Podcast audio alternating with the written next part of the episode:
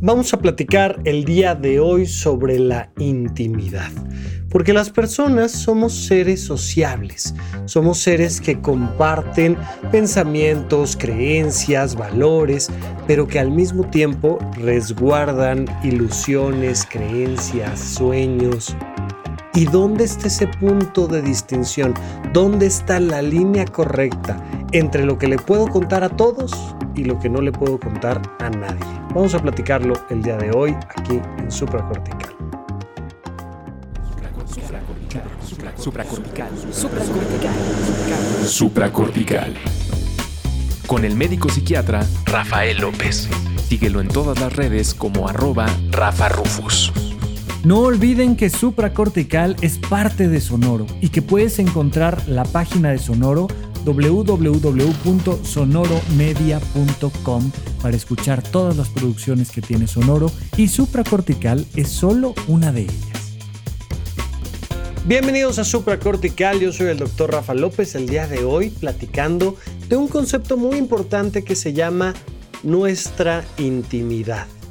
Porque los seres humanos, por un lado, somos gregarios por naturaleza, es decir, somos sociables, somos seres que nos gusta hablar y compartir, y por otro lado, somos extremadamente solitarios. Somos seres que les gusta reflexionar, estar con uno mismo, no compartir con nadie al mismo tiempo. Mira, eh, tengo, tengo un gran amigo que se ha dedicado al tema de la investigación en temas de detección de mentiras, ha trabajado mucho en asuntos relacionados con empresas dedicadas a esto que se llama el compliance, ¿no? Como la confianza que hay en temas empresariales. Y él dice, todas las personas siempre quieren decir la verdad. ¿Quieres saber la verdad? Platica con alguien. ¿Quieres no contar la verdad? Deja de hablar. Pero si tú empiezas a hablar, hablar, hablar, la gente te cuenta la verdad. Hay por ahí una frase que dice que se atrapan más moscas con miel que con hiel, como diciendo, a ver, basta que tú le digas, no hombre, mira, cuéntame, no pasa nada, relájate, te invito a un tequila, vente, vámonos de fiesta y empiezas a generar lazos afectivos con la otra persona y lo natural es que le empiezas a contar tus secretos. ¿No? Y entonces de repente, después de una entrevista de un par de horas con alguien que sabes que está buscando eh, eh, identificarte como el ladrón que se robó las joyas, ya sabes, este, ¿no? Este, este eh, conspicuo ladrón de joyas, como decían en Don Gato, oye, contrataron a un señor que viene a descubrir quién fue el causante. El señor que viene a descubrir quién fue el ladrón te está entrevistando. Tú sabes que te tienes que proteger de que no te echen la culpa a ti, pero sí fuiste tú. Pero vieras que se ha portado bien buena onda el señor. Y ya llevamos un ratito platicando y le he platicado de mi familia y de mis circunstancias económicas y le he contado cuáles son mis roles aquí y ya le platiqué un poco, pues cómo me ha tratado mal mi jefe o mi jefa. Y ya empezamos a crear un lazo de un cierto nivel de amistad. Los seres humanos, a pesar de los terribles ejemplos que tenemos de violencia, egoísmo, contaminación, agresiones, este, bueno, N cantidad de cosas malas que hacemos los seres humanos. Somos el animal más empático del planeta Tierra. O sea, mal empezamos a platicar con alguien y, y generamos estos vínculos. Mira, ya te lo he dicho, me pasa a mí con gente a la que yo escucho, te pasa a ti si llevas un rato escuchando supracortical, pero oye, la persona que está del otro lado del micrófono, del dispositivo, de, no te conoce, pero tú llevas horas y horas y horas escuchando el podcast, el programa de radio, las entrevistas en la tele, y empiezas a generar estos vínculos de confianza, seguridad, amistad, emoción que hay con quien sale en la tele, con quien tiene un podcast, con quien leíste su libro, con quien...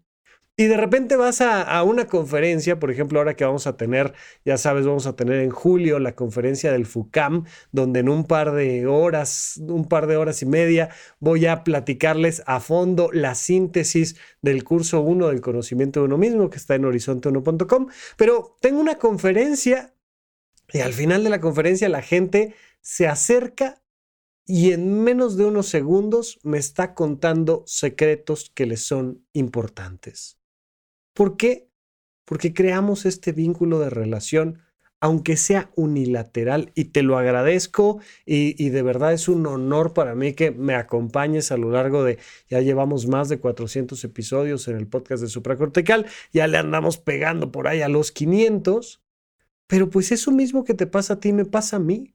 Y de repente eh, puedo, puedo escuchar, por ejemplo, a mí me, me encanta escuchar La Tremenda Corte y a Tres Patines y este programa cubano de los años 40 que me parece divertidísimo y fascinante, pues me caen re bien todos y, ya eh, probablemente ya ninguno de ellos esté con nosotros. No sé si, si, si por ahí el secretario todavía, ya, ya le he visto algunas entrevistas ya grande acá en Ciudad de México, pero, pero de repente creas lazos con gente que no conoces que no existe, que son personajes ficticios, el teatro, el cine, se basa en la generación de estos vínculos. Te empiezan a contar una historia y había una vez una pequeña niña que se vestía con una capa roja y que iba todos los días a cuidar a su abuelita y, te empiezan a contar dos, tres datos de la niña caperucita roja y te cae re bien y empiezas a generar estos vínculos. Cuando se arman estos vínculos tan naturales en los seres humanos, nuestra naturaleza misma nos lleva a buscar compartir intimidad. Y cuando alguien te comparte un secreto, te dan ganas de compartirle un secreto. Y cuando alguien te voltea a ver, te dan ganas de voltearlo a ver. Y cuando alguien te ayuda, te dan ganas de ayudarlo es parte de cómo se generan esos lazos, esas redes entre las personas. ¿Y qué pasa? Pues que al rato te estás dando de topes. Mira, mucho de lo que ha sucedido con el Me Too y cosas por el estilo, mucho de las agresiones que hay de figuras de autoridad, de poder, eh, de, de personas con fama, mucho de lo que puedes ver en el caso de Michael Jackson y cómo se acercó a ciertos niños en particular y a las familias de esos niños, pues era a través de la generación natural de estos vínculos. Oye, Michael Jackson me está volteando a ver a mí. Y Michael Jackson quiere hablar conmigo o con mi hijo o con mi... Y de repente, pues uno, a sabiendas de la historia, uno dice, no, no, espérame, pero no, ahí hay que prender así todas las red flags, todas las alarmas, no. Pero generamos tan fácilmente esa empatía que muy fácilmente pueden los otros aprovecharse de eso. Y puede ser Michael Jackson o puede ser mi amigo Josué de la primaria no importa. A la hora que empezamos a abrir la puerta de la empatía, pues empezamos a crear circunstancias donde nos pueden traicionar, donde a la hora de traicionar nuestra confianza nos están lastimando mucho porque les estamos contando sobre nuestra intimidad. Y se vuelve una cosa terrorífica, ¿no? O sea, nada peor que confiarle tu intimidad a alguien más y que pues lastime tu intimidad, que se lo cuente a otros, que se burle de ti, que lo niegue. Mira, me ha pasado muchísimo. Cuando estuve formándome como psiquiatra en el Instituto Nacional de Psiquiatría, me tocó un buen rato atender en la clínica de género y sexualidad. Es un área especial dentro del hospital, una serie de consultorios, donde se atienden a personas que han sido víctimas de violencia de género y temas relacionados con la sexualidad. Particularmente lo que más atendíamos eran mujeres víctimas de violencia por sus parejas. Y no rara vez de hecho muy frecuentemente. Estas personas que habían sido víctimas de violencia, pues habían sido víctimas de violencia por un familiar, a lo mejor no su pareja, sino eh, un padrastro, un tío, un sobrino, un... esto era súper común. Y me decían, mira, por supuesto que fue una experiencia terrible, por supuesto que me lastimó un montón, pero lo que más me dolió fue contárselo a quien más confianza le tenía, normalmente otro familiar, y que lo negara o lo usara contra mí o se enojara más conmigo, ¿no? Y entonces esta cosa de tuve que hacerme de mucho esfuerzo, mucho valor, mucha confianza para contarte mi intimidad y me contestas de esta manera. Y viene ese doble garrotazo. Primero el evento en sí mismo, que es tremendo, terrible, y luego uno más fuerte que es alguien no supo valorar mi intimidad. Vamos entendiendo entonces que hay un proceso complejo y que tenemos que ir encontrando la manera de, por un lado, disfrutar, utilizar, hacer uso, porque es bueno y es sano y es normal, de estar compartiendo con los demás quién soy, mi propia intimidad. Y por otro lado, tenemos que lograr resguardar lo más posible temas súper delicados que tal vez solo yo puedo entender o solo muy pocas personas eh, son dignas de recibir ese nivel de intimidad mío. Pero lo platicamos en un momento más. Quiero entonces que te imagines círculos concéntricos. Hay un montón de personas que no conoces. O sea, hay un señor Agustín Hernández en un pequeño poblado de Oaxaca, México, que, que, hasta ahorita que te dije que se llama Agustín Hernández, pues no, no tenías ni la más remota idea de que existía. Esa área donde hay millones de personas en el planeta, prácticamente todas las personas del planeta, salvo unos, unos cuantos cientos, pero de los 8 mil millones de personas, imagínate que hay 8 mil millones de personas a las que no conoces, ¿ok? La infinita mayoría de personas que hay en el planeta Tierra no las conoces. Eso determina un área, un cosmos, un sistema de inexistencia. Son personas a las que no conoces y que no te conocen. Punto, se acabó. ¿Qué hay que compartir con ellos? Nada. Si por algo te mudas a Oaxaca y resulta que don Agustín es tu vecino, pues empieza a haber una relación con esa persona que hace un mes, hace tres meses, hace seis meses no conocías.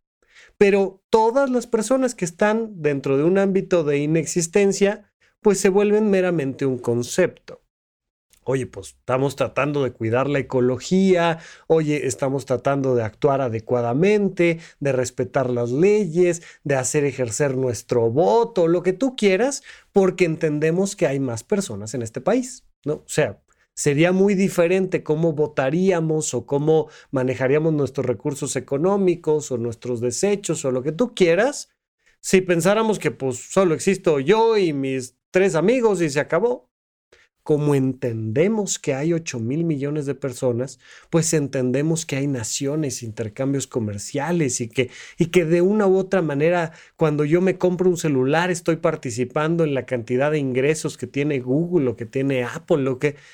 Pero es un concepto. En realidad, a nivel psicológico, pues no hay mucho vínculo y no hay mucha intimidad compartida ahí en el proceso.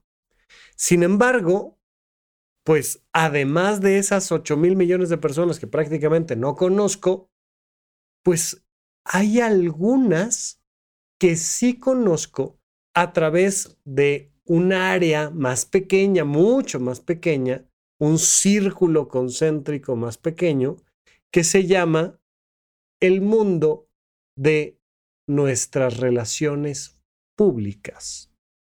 Las relaciones públicas implican que nos conocemos muy poco, incluso que a veces son relaciones unilaterales, que yo conozco a alguien, pero ese alguien no me conoce a mí. ¿Por qué? Porque ese alguien es una figura pública.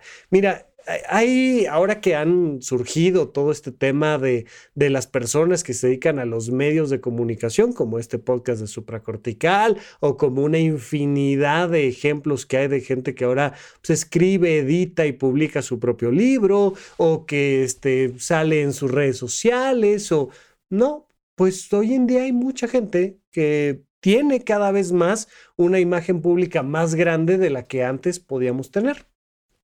Hay personas que definitivamente su, su, imagen pública es muy pequeña, es muy reducida, el impacto que tienen con, con, otras personas pues es mucho menor. Y de hecho eso ha generado una serie de cuestionamientos jurídicos muy interesantes. Oye, ¿soy o no una figura pública? Oye, ¿tienes redes sociales? Sí. Oye, este, ¿alguna vez has grabado un audio, un video? Sí.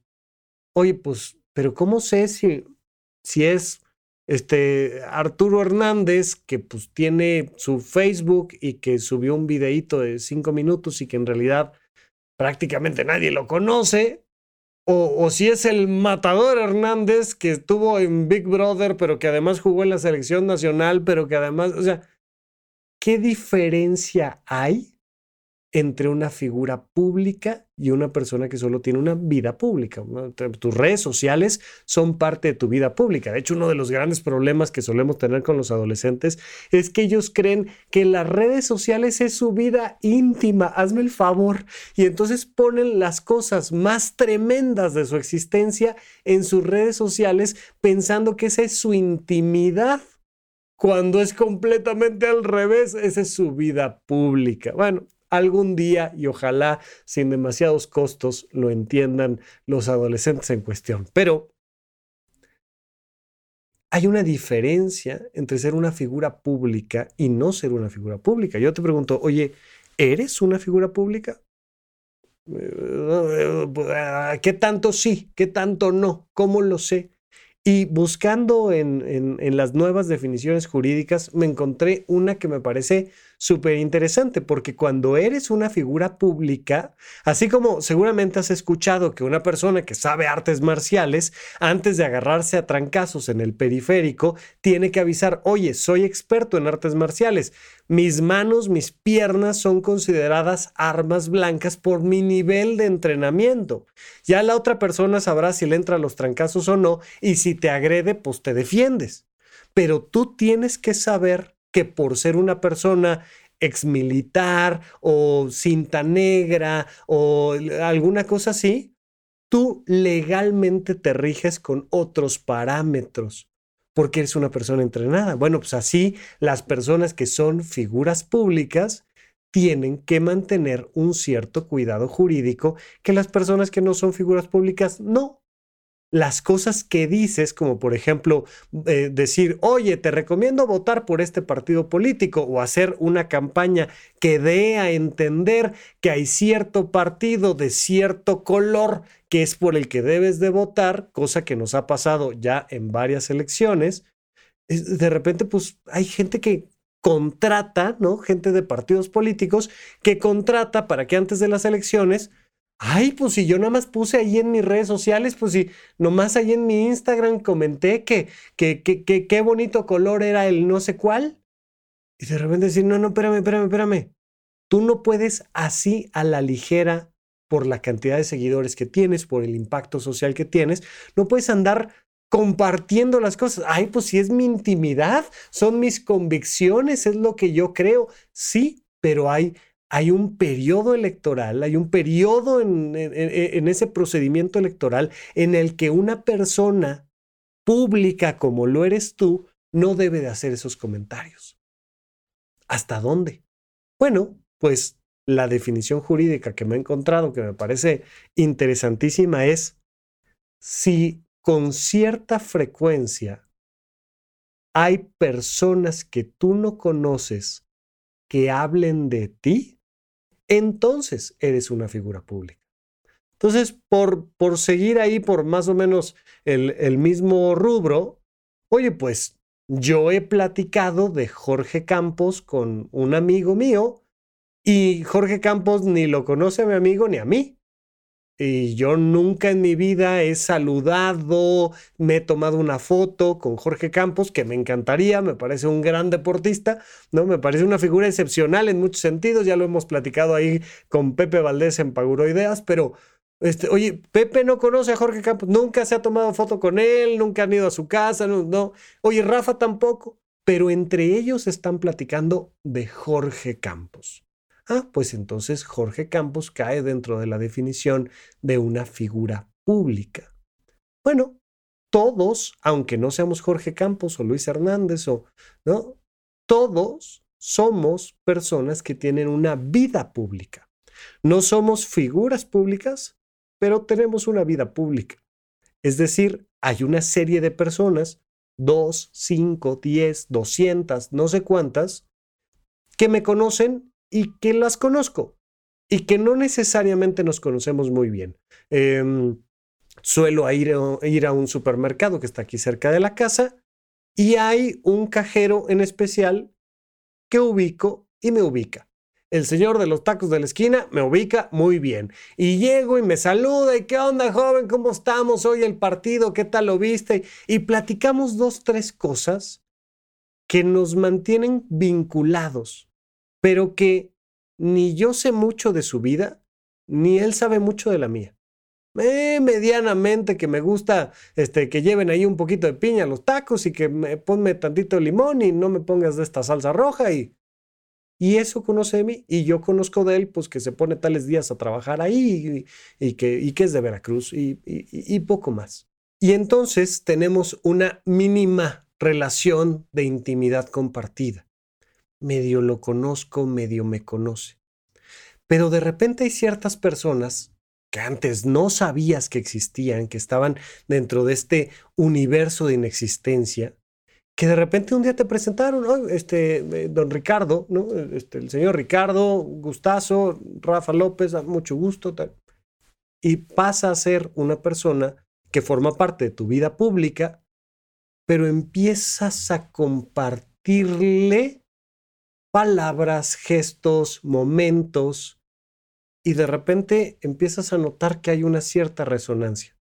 Temas con las que te identificas, habla él de eso, lo habla muy bien, te recomienda un libro, le recomiendas otro, te comparte un podcast, se cayeron súper bien, oye, veámonos para, para echar una hamburguesita, tal, ¿no? Que esto que nos pasó a, Pepe Valdés y a mí, que nos, nos junta el teatro y que entonces a mí me gustaba el podcast que Pepe tenía y para mí pues él era una figura pública y yo hablaba con otras personas de Pepe Valdés y, y Pepe no sabía que, me, que existía yo, pero de repente en el vínculo, oye, y esto, y mira, y traigo un proyecto así, ay, yo creo que te puedo ayudar con esto, has pensado el otro, oye, pero échame la mano acá, tal. Y las personas pasan a otra esfera, a otro círculo concéntrico, que son las personas de tu vida privada. Ya no es tu vida pública, ya es tu vida privada. Y la vida privada se define porque te conozco y me conoces. Porque sí sé que te gusta y sí sabes que me gusta porque sí te he compartido un secreto y sí me has compartido un secreto. Porque sí estamos conectados de una manera u otra, porque sí tengo tu teléfono, yo sé que si le marco a Pepe tres veces me contesta, si yo le marco tres veces a Jorge Campos no me contesta, ¿no? O sea, pero, pero ya está dentro de otro universo que es mi vida privada en mi vida privada hay esta intimidad compartida. Y lo normal, y de hecho te lo he platicado en otras ocasiones hablando de esta vida privada y de esta intimidad compartida, te lo he platicado en este asunto del tercer espacio, donde te decía, mucho de lo que depende nuestra salud mental es de generar vida privada con las personas. Porque estas grandes ciudades nos hacen pensar que mientras menos vida privada tengamos y que mientras menos vida pública tengamos y que mientras más podamos mantener a la gente en ese universo de inexistencia, pues como que me ahorro problemas. Ya te lo he dicho, ¿no? Yo no vine al trabajo a ser amigos. Pues entonces estás perdiendo tu vida. ¿Cómo? O sea, lo que se va al trabajo es hacer amigos. No, Rafa, lo que se va al trabajo es hacer dinero. No, no, no, es mala escala de valores. Claro que necesitamos dinero para vivir. Claro que es súper importante el factor económico en nuestra vida cotidiana. De hecho, tan importante es que tenemos en horizonte1.com el curso de finanzas personales con esta perspectiva emocional, pero a lo que se va al trabajo es hacer amigos. A lo que se va a la escuela es hacer amigos. A lo que se va a un concierto es hacer amigos. A lo que se va a una clase de pintura, de danza, al gimnasio, es hacer amigos. Porque mientras más vamos generando vínculos sanos de intimidad compartida con una vida privada y una vida pública sana, más sanos estamos emocionalmente. Pero hay que tener cuidado. Porque al centro de este universo de inexistencia al centro de esta vida pública, al centro de esta vida privada, hay una esfera que tenemos que cuidar con mucho esmero, que se llama tu vida íntima. Tu vida íntima la debes de cuidar a fondo y tienes que ser muy prudente con lo poquito que compartes de esta vida íntima. Pero lo vamos a platicar cuando regresemos de un corte aquí en supracortical. ¿En dónde, cuándo y para qué escuchas supracortical? Comparte tu experiencia en redes sociales para que más personas conozcan este podcast. Sigue al Dr. Rafa López en todos lados como arroba Rafa Rufus. Estamos de regreso con ustedes en Supracortical. Yo por supuesto sigo dispuesto y encantado de poder platicar con ustedes a través de lo que hacemos en redes sociales. Me puedes encontrar como arroba con doble R en medio. Ahí me mandan algunos mensajitos que me ayudan a tener ideas para ir platicando sobre, sobre estos temas que, de los que hablamos aquí en Supracortical. Pero además con el gusto de pues, saber que hay alguien del otro lado. Es importante generar esos vínculos y parte de lo que hacemos en los eventos presenciales pues es crear estos espacios donde sea un ratito, aunque sea un poco, nos podamos ver en persona, darnos un abrazo, tomarnos una foto. Recuerda que todos nuestros eventos eh, presenciales están en la página eventos.horizonte1.com. Horizonte 1 es con letra 1, por favor. Y recuerda que especialmente tenemos esta conferencia de la síntesis del curso El conocimiento de uno mismo que vamos a dar en el FUCAM, en la Fundación contra el Cáncer de Mama, en el auditorio de del FUCAM y que el evento en sí mismo es un donativo para la Fundación contra el Cáncer de Mama. Por favor, los boletos están súper accesibles. Además, si, si, estás en Horizonte 1, pues además tienes un descuento extra. Queremos llenar ese auditorio, queremos que sea un gran regalo también para el FUCAM y además tener el gusto de vernos y de platicar en síntesis qué es eso del conocimiento de uno mismo, cómo crear la armonía personal y la paz interna. Bien, por lo pronto, seguimos platicando de esta intimidad compartida. Esta intimidad compartida que llega a un punto y a un margen donde ya no se puede compartir. En el centro, centro, centro, centro de quien tú eres, existe una intimidad que es imposible de compartir. Claro, llega una persona que es experto en detectar mentiras y te empieza, decimos aquí en México, a sacar la sopa. Te empieza a hacer una serie de preguntas o vas a una consulta. Yo finalmente soy un psiquiatra. Yo lo que me dedico cuando doy una consulta es a sacarle la intimidad a las personas lo más pronto posible para llegar a un diagnóstico y dar un tratamiento.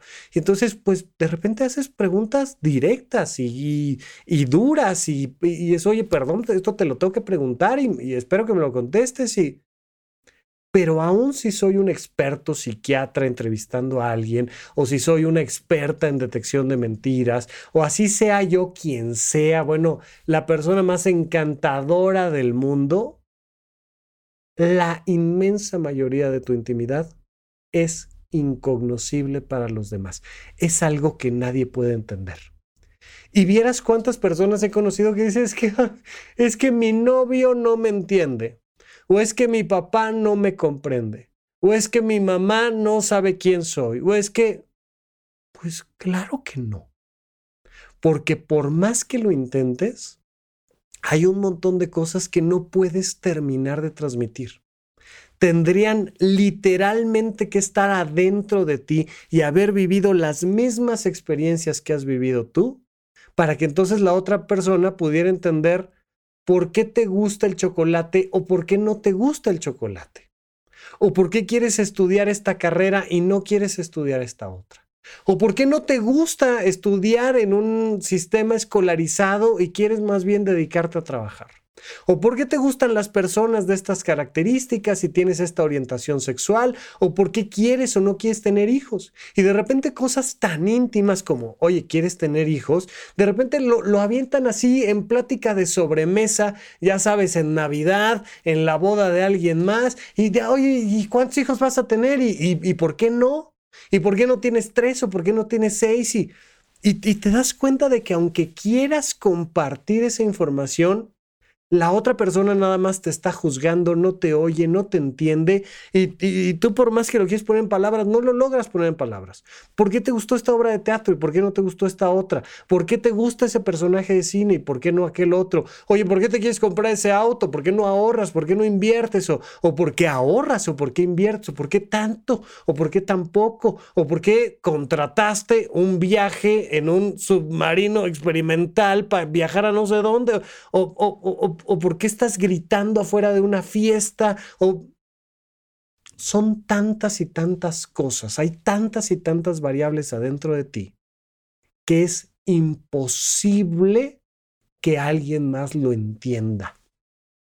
Y entonces tenemos estos dos mundos, el mundo donde sí hay un vínculo con los demás, donde sí hay una intimidad compartida con los demás, y el mundo donde no, donde aunque lo intentes, no lo puedes compartir.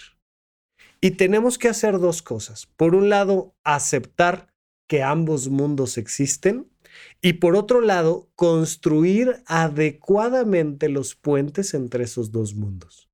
Fíjate, de nuevo, de lo que se trata es de que aceptemos que hay una vida pública y que nos hace bien tener una vida pública. Te hace bien salir de tu casa y saludar al vecino y te hace bien tener un tercer espacio y te hace bien hacer amigos en el trabajo y hay que compartirles cosas, hay que platicarles, pero además con la verdad. Cuéntales ese libro que te gusta, esa película que tú no eres fan de esa. platica. Hay que tener una vida en redes sociales, hay que tener esa vida pública, es importante.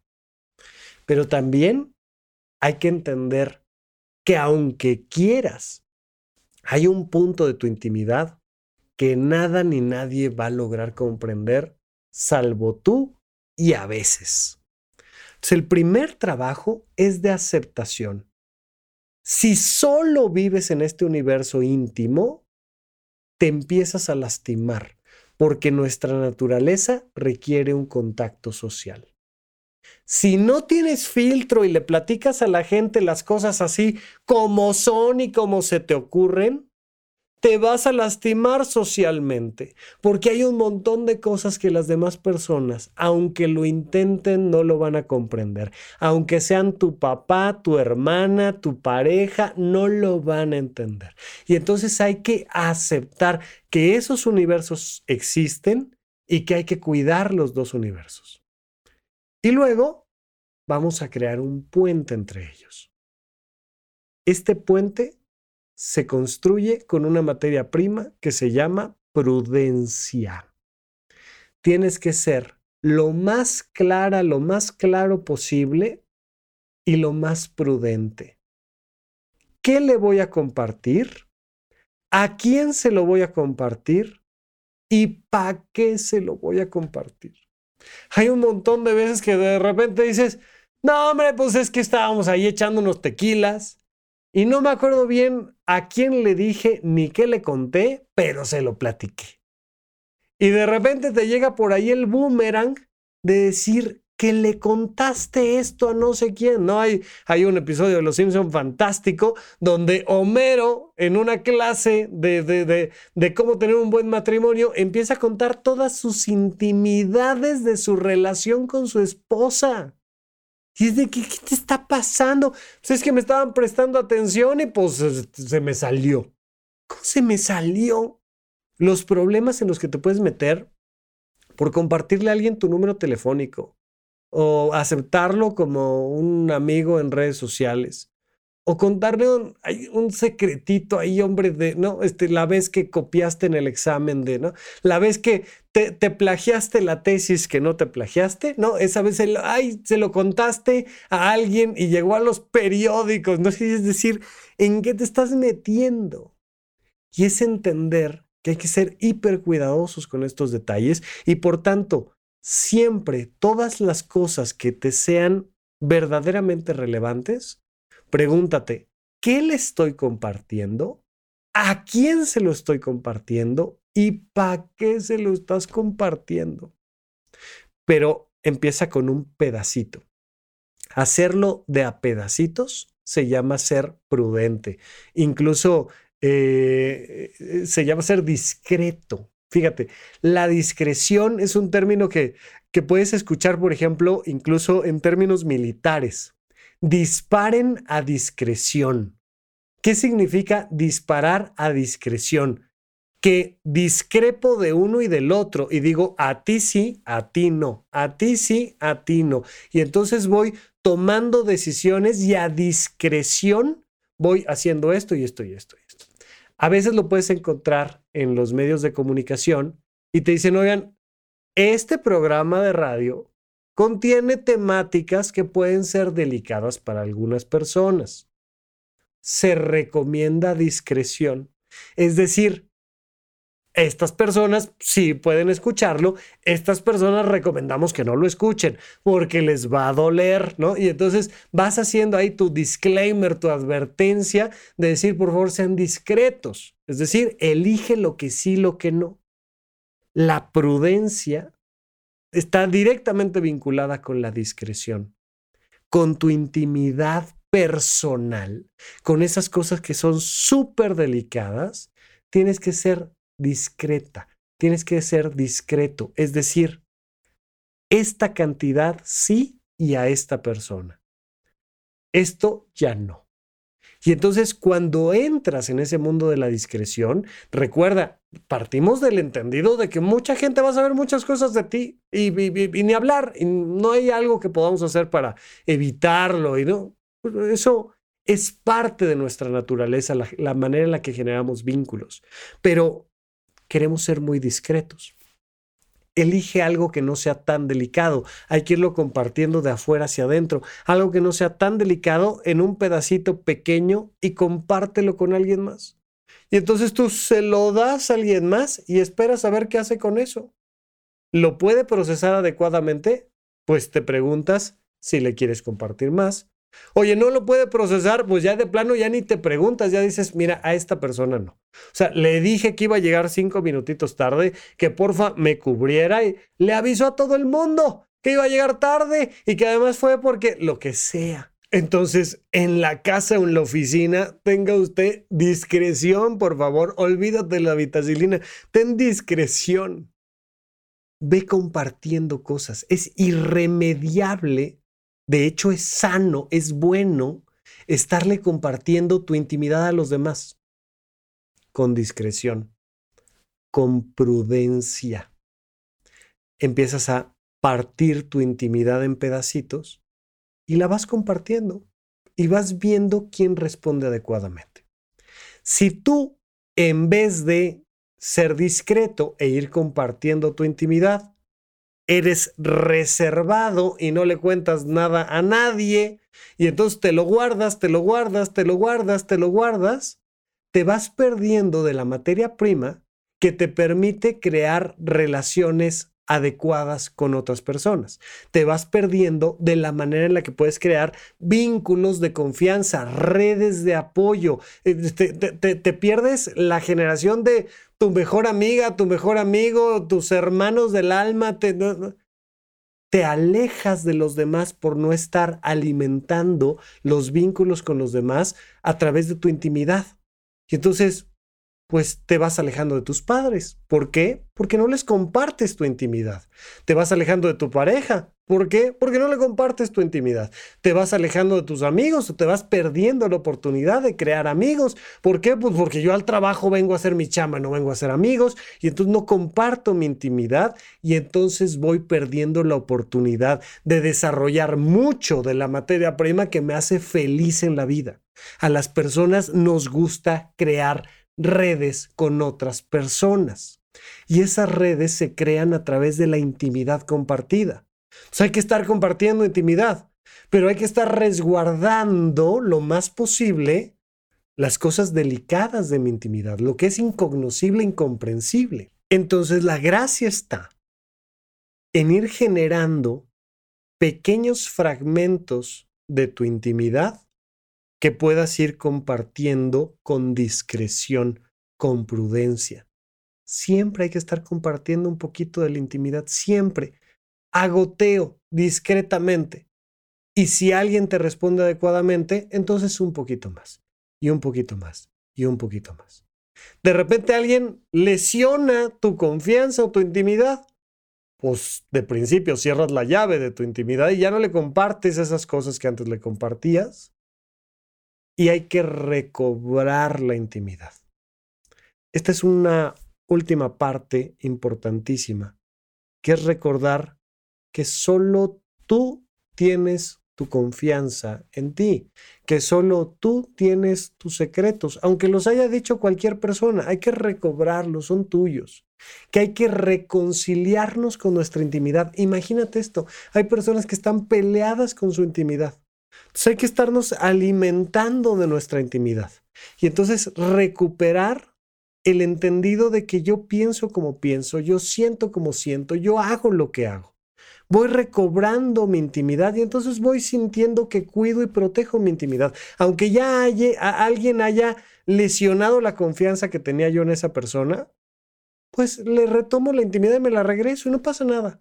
Y simplemente ese vínculo, ya esa carretera se cierra, ahí ya no hay puente, se acabó, pero yo sigo siendo yo. Muchas veces las personas piensan que porque ya están hablando de ellos en redes sociales y están hablando mal, pues ahora ya no tienen intimidad. Tú siempre tienes un espacio interno que solo te pertenece a ti.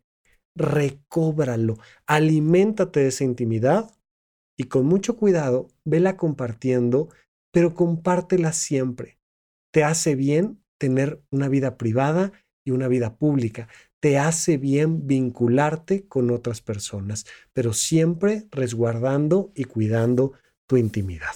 Hasta aquí nuestro episodio de esta semana. Muchísimas gracias a todos. Hasta la próxima. Gracias por escuchar Supracortical. En verdad me interesa muchísimo conocer tu opinión sobre este episodio o cualquier otro que quieras platicarme. Puedes encontrarme como arroba Rafa Rufus en Twitter, en Facebook y en Instagram. Quiero darte las gracias por escuchar Supracortical y sobre todo por suscribirte y seguirme donde sea que estés escuchando este programa y así te puedes enterar todo el tiempo de nuestros próximos estrenos.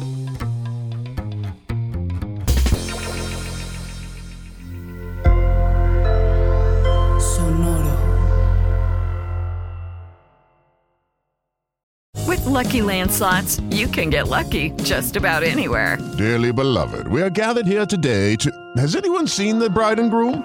Sorry, sorry, we're here. We were getting lucky in the limo and we lost track of time. No, Lucky Land Casino, with cash prizes that add up quicker than a guest registry. In that case, I pronounce you lucky. Play for free at LuckyLandSlots.com. Daily bonuses are waiting. No purchase necessary. Void where prohibited by law. 18 plus. Terms and conditions apply. See website for details.